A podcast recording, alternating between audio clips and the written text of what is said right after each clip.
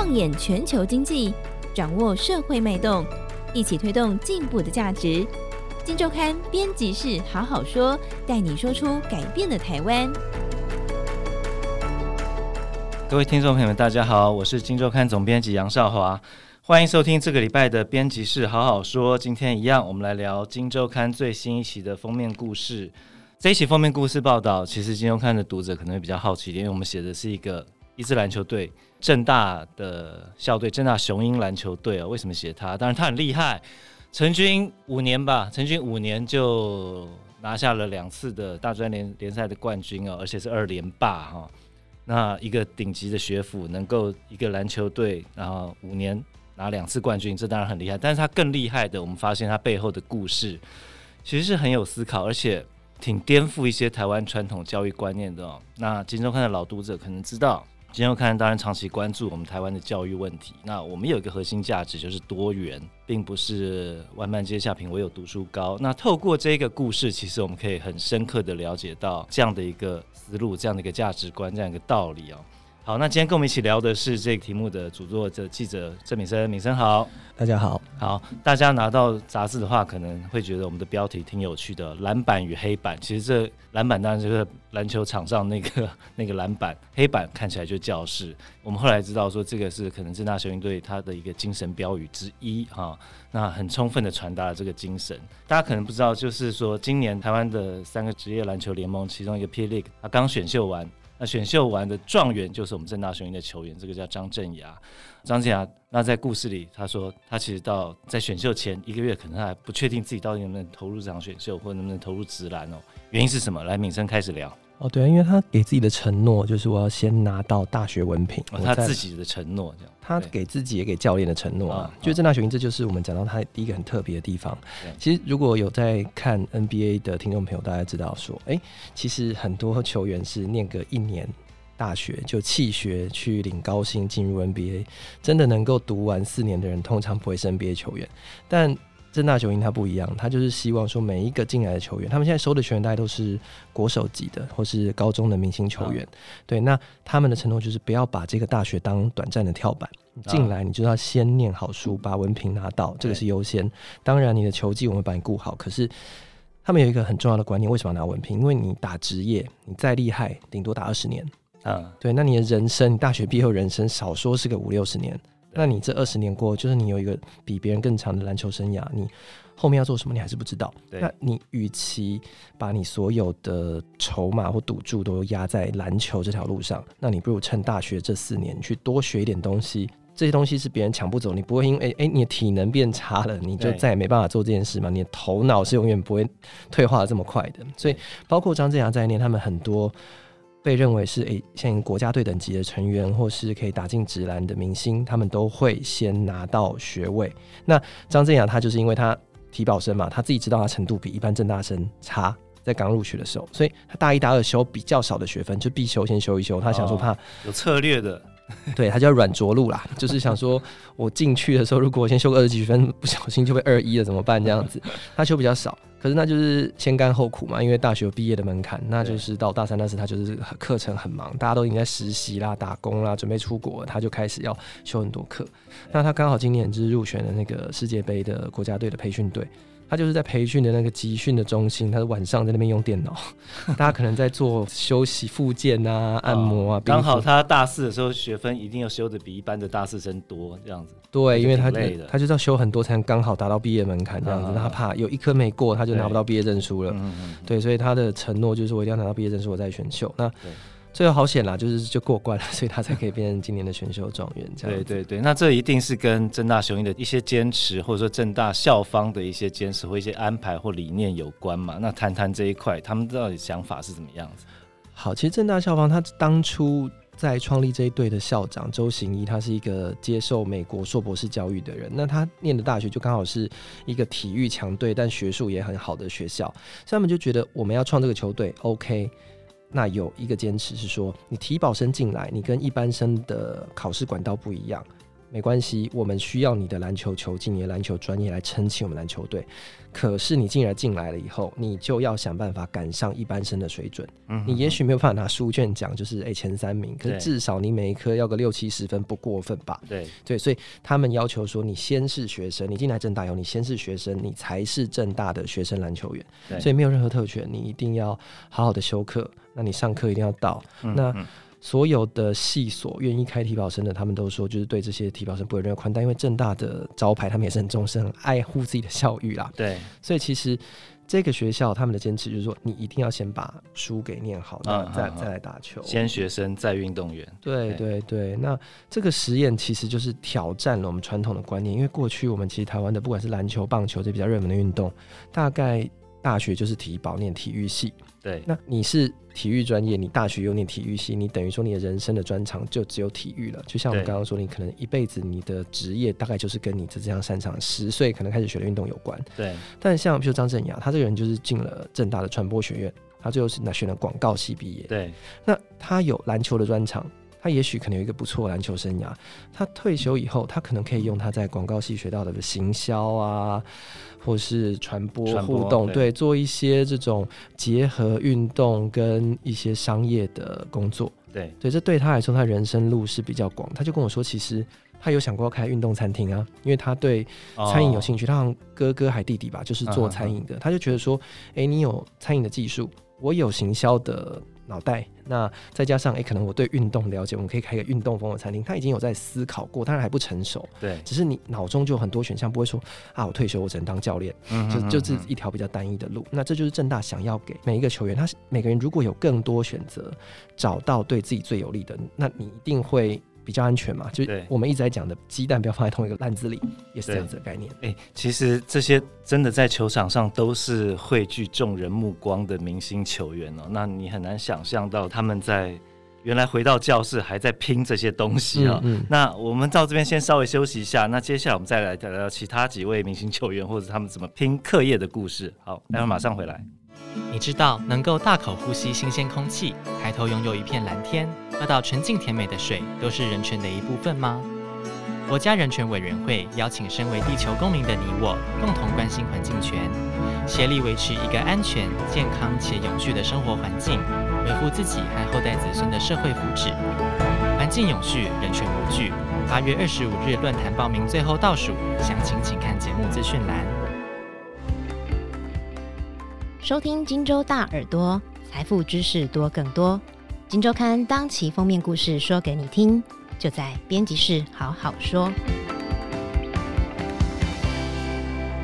各位听众们，欢迎回来哦。那我们刚聊到的是今年选秀状元、霹雳选秀状元张镇雅拼的故事啊。那接下来我们看其他，因为因为要这样拼，尤其是对这些明星球员来讲，他一方面啦，你可以说他已经汇聚众人目光，如果心态不好的话，有点拽哦。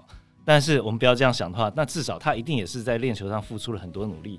这样子的话，他在课业上真的还能这么拼吗？我们来聊聊其他几位球员的故事。来，明生，好像其实今年郑大拿第二次冠军，他的队长他叫林彦廷，他也是传播学院，但他选的是广电系。那其实他们。我们刚刚讲他们是大家都认识的明星嘛，对，所以其实你就知道，就是如果你是一个有名的人，你可能不敢在路边随地丢垃圾这样子。他们上课睡觉很明显嘛，要比人家高，所以他们其实在学校压力是很大的。他们就有态度一定要拿出来，因为你上课睡觉其实就是丢整个正大雄鹰的脸嘛，所以他们是很认真。他觉得。这些人他们大一进去可能英文都完全没办法跟正大一般生比，但他们就觉得我至少至少态度要拿出来。那这个林彦廷一样，他大一大二的时候修那必修课吃足苦头，老师甚至说他看他很认真，但真的考很烂。他说好了，你就是请大家吃披萨，我就给你过了这样子。老师就看他的态度是真的蛮好的，这样子是他自己讲的。那到了大三，他们开始分流，他选了广电系。那有一门课是很重实作的，他叫媒体企划。对，他意思就是说我们想要拍一些片，但是我们要。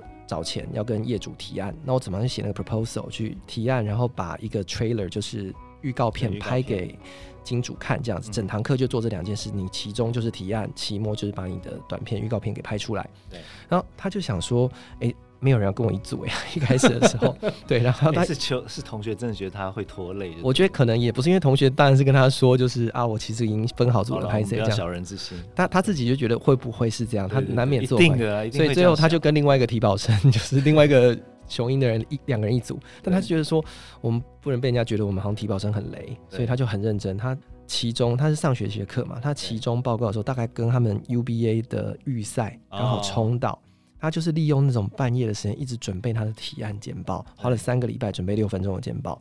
那期末。就是要把那个简报画成一个短片嘛，对，他的短片他自己画分镜图，然后郑大雄因为他有聘请外部的专业人士帮他们记录他们的影像嘛，他就一直缠着那个摄影师说：“哎、欸，你跟我讨论一下这个片子要怎么拍啊什么的这样。”对，然后结果他很开心跟我讲说，最后老师可能是看到他是提保生，又很努力给他九十五分，他觉得课堂上很多同学的作品其实比他还厉害。对，那我就去访问那个老师。我就去问老师说：“哎、欸，你是真的觉得林彦廷是态度好，所以你才给他九十五分吗？”他说：“不是，不是，不是，他的提案是真的很成熟啊，因为他那个时候其中的报告，他有请外部的，真的是有当过评审的人来看这些学生简报。对，那当初外部的评审说：‘哎、欸，这个外部一定也不知道他的身份，他他是他不知道，就是同学嘛，可能长比较高这样子。对，然后。”他就是说，哎、欸，这个提案其实蛮成熟的，就是有商业化的可能性，这样子很有商业潜力，这样子。那期末拍的东西，因为他拍的东西是出自于自身经验，他拍的是一个像篮球实境秀的东西，对，他觉得拍的非常自然，然后运镜什么都很流畅，对。然后他再去对了他的出席的名单，哎、欸，发现就是出席率也非常的好，嗯哼哼，他就觉得没有。不给高分的理由，所以并不是说看他提保生那种反差给他。对，但那个老师也说，他过去教学经验，他其实难免会对提保生有一些刻板印象。嗯就是说，哎、欸，可能上课就不太来啊，那你可能也不是要读毕业的这样子。他们其实过往都不太碰课本。对，然后可能有些人就是，我就是把一个名字挂在这边，我可能也没有读毕业，我之后就会打直篮的这样子。他以前的教学经验这样，但他说。这个林彦廷这个人，就真的是颠覆了他过去的刻板印象，这样子。所以其实就是把态度拿出来，慢慢的你就会被同学跟老师给接纳，那大家也会更愿意帮你。这就是他们一步一步，可能真的本来程度不如人，可能慢慢慢慢拼命可以赶上这样。对，其实刚刚我们在讲说，这是一场正大还有我们这个球队幕后推手江丰年哈，就是新浪网创办人，呃，一个网络巨子啦。他当然我们我们商界名人了，江丰年。他的捐助下成立的一个球队，那在这个正大跟江丰年的理念之下，在做一场教育实验。那这个实验，在我看了，我我在看完这个故事，我觉得第一个，他想要证明的是，会打球的孩子也可以念书，也能念书。但他有另一个层面，我在想的是，会念书的孩子也该要从运动竞技中学到一些人生的道理。其实这一块啊，在这个整个故事中，我看到有琢磨，比如说团队力，比如说理财力这一块，民生也可以来聊一聊。就是篮球这个团队运动，它其实可以教会你一些未必能在课堂上或是补习班学到的事情。譬如说，我们刚刚讲的，就是篮球场上，如果大家打过篮球，知道如果打全场，你可能球在你手上的时候，你到底是要切还是传还是投？其实你要在很短的时间内，按照当下的状况，那去做出最佳的选择。那能做出最佳选择的前提是你理解自己跟你队友的能力。对，对，你可以理解场上的状况。那这个跟我们的人生是一样的嘛？就是像里面很多正大雄鹰的人，他们也是面临说，我到底要打直篮，还是我就放弃篮球，还是我就双线并进？我看哪一边机会比较好？其实他们很多人都面临这个抉择。这个其实是幸福的抉择。为什么？因为我们提到，如果你真是体育系，你可能就只能这一条路，我就是一定要拼到职业。那如果我一个不小心受伤，就完蛋了。那这是场上可以学到的。再包括说，其实团队运动。没有一个永远的领导者。对，很长时候，比如今天五个人在场上，或者甚至板凳上还有另外五个人，谁的状况好，谁就出来扛下责任。如果我今天比较差的话，哎，我就负责去帮你掩护啊，帮你防守啊，抢篮板这些的。其实苦工，对苦工，其实这也是对团队有贡献。那不要说每个人把我自己的角色局限在特定的地方，那这个也是他们在篮球场学习的，也可以回到他们在课业上。他们比如说做团体报告的时候，哎，我就是负责做某一些事情，我不一定要上台报告。对，其实这些场上的东西可以回头来印证说，哎，我人生可以怎么做？那像比如正大有个故事，就是说他们很重视传承这个事情。像比如说他们之前进了直篮的一个学长，他就是在教练的建议之下，他就认领了一个家境比较没有这么优渥的学弟的学杂费。他就觉得说，哎、欸，因为郑大雄鹰当初帮助过我，那个学长当初就是他进来程度也不是很好，那就是球队用经费去帮他请硕士班的导师来帮他做客服，让他很辛苦，然后渐渐渐入佳境的读完这四年，所以他觉得，哎、欸，那我要回馈，那希望更多人可以因为这样的回馈，那继续回馈下去。这也是我觉得他们在球场上跟课业上学习到的东西。对，当然我们作为球迷，看到积分板上的数字，看到战绩，我们会对这个球队感到非常的高兴。但原来背后其实还蕴藏、蕴含着很多的逻辑，或者说思考在里面，或价值在里面啊。他试图要做某种程度的颠覆传统观念。其实这一次我们也采访了这个，我们刚才提到这个幕后推手江丰年江先生，有没有特别聊一下这一块他的想法是怎么样？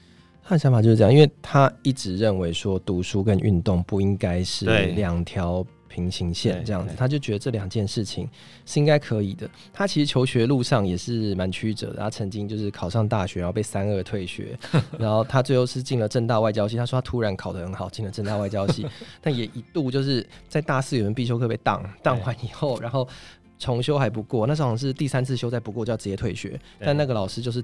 觉得说你就是在打篮球，没有认真念书，所以他先退伍，然后再回来修，很惊险，然后毕业证书。但他就觉得，就是因为有正大的这张文凭，让他可以出国念书，所以他这一个没有办法选上国手的篮球员，他可以闯出另外一片天。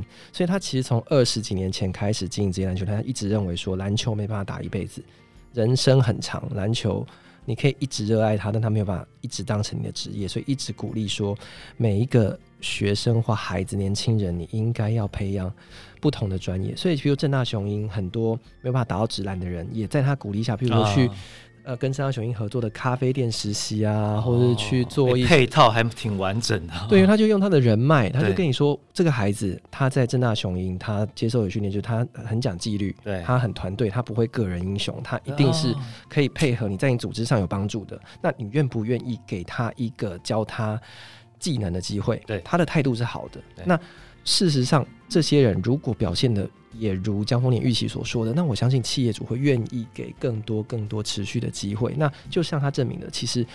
篮球员他未必只能打篮球，那你打篮球其实对你去做别的事情也会有帮助。他就想要证明这件事情。是一个商界名人啊，网络巨子，然后一群体保生啊，那他们试着用一支球队啊，先改变一个学校啊，一个学校看能改变一整个教育的传统观念。